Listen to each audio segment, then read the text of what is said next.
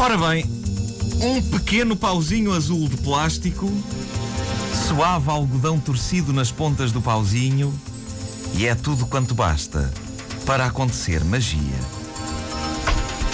Se eu tivesse de eleger uma invenção definitiva da história da humanidade, acreditem que no primeiro lugar do meu top estaria a cotonete. Ou, como já ouvi alguém dizer uma vez numa drogaria, a cordoné. Quero uma embalagem de cordonés? E eu, sim, dê-me uma embalagem de cordonés. Simpática funcionária de drogaria.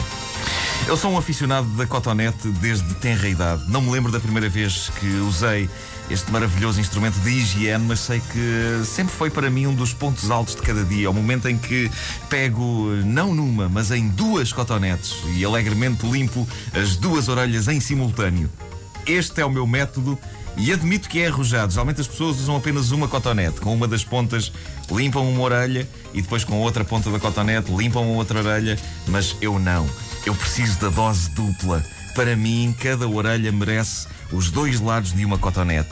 E ambas as orelhas merecem ser limpas em simultâneo. É uma espécie de estereofonia de consolo. É maravilhoso. É a única coisa na minha vida que me faz emitir o seguinte som quando a estou a fazer.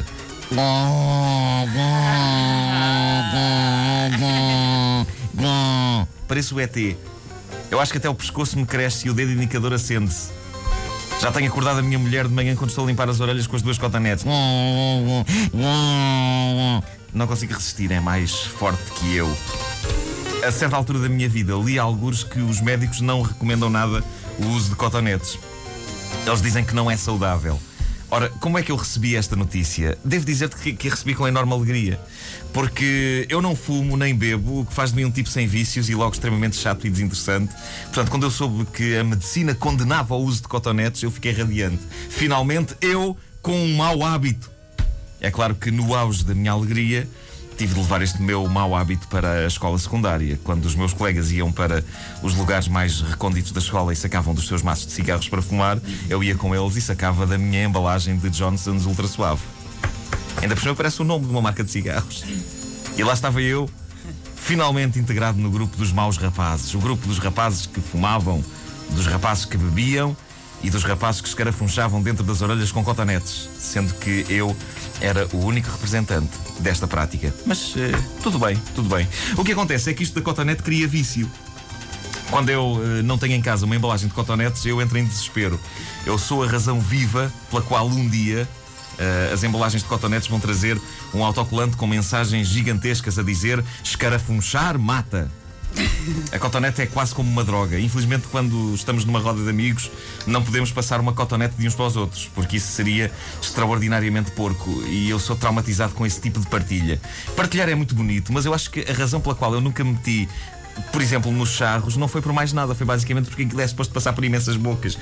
E se eu já fico perturbado com aquela mania que algumas pessoas têm de, sem apelo nem agravo, darem uma dentada, por exemplo, no gelado que estamos a comer, pá, não, não, meus amigos, não. Eu nesse aspecto sou uma besta egoísta, mas a verdade é que tenho amigos que têm essa tendência. Estou ali calmamente a comer um gelado. Uh, e pimba, uma dentada vinda sabe-se lá de onde. Como se, por sermos amigos, houvesse uma espécie de direito tácito em arrancar a dentada um pedaço do que nós estamos a comer sem dizer água vai. E eu sou incapaz de lhes dizer isto cara a cara, mas uh, disfarço muito mal que, que fiquei incomodado porque depois começo a comer tudo à volta do sítio onde houve a dentada. Nunca no sítio onde a dentada aconteceu, sempre à volta. Acaba sempre por sobrar um bocado. Eu tenho muito nojo dos meus amigos. Estou a ver, estou a ver. Ou então, ainda mais deprimente, ainda mais deprimente e submisso da minha parte, depois de, darem, de, de eles darem uma dentada naquilo que eu estou a comer, uh, eu digo: Não, não, fica com tudo. Eu, de qualquer das formas. Já não tinha muita vontade de comer mais? É claro que tinha, mas alguém, em nome da amizade, que é um sentimento tão bonito, decidiu estragar o momento e abocanhou uh, a minha comida. Por isso é que estar viciado em cotonetes é uma coisa maravilhosa. É perigoso, por isso dá-me uma certa aura de mau rapaz que me parece extremamente agradável. E por outro lado, ninguém quer partilhar a nossa cotonete. Uh, essa é que é essa. Eu posso estar a escarafunchar alegremente a minha orelha, que ninguém vai aparecer por trás, arrancar uma cotonete da mão e meter na orelha dele ou dela. É bom ser viciado em cotonetes. É bom ser viciado em cotonetes. E eu trouxe aqui duas para proceder aqui mesmo em não direto Posso. Ai, a um escarafunchamento em direto. pá, essas são das piores. Cá vai. Desculpa.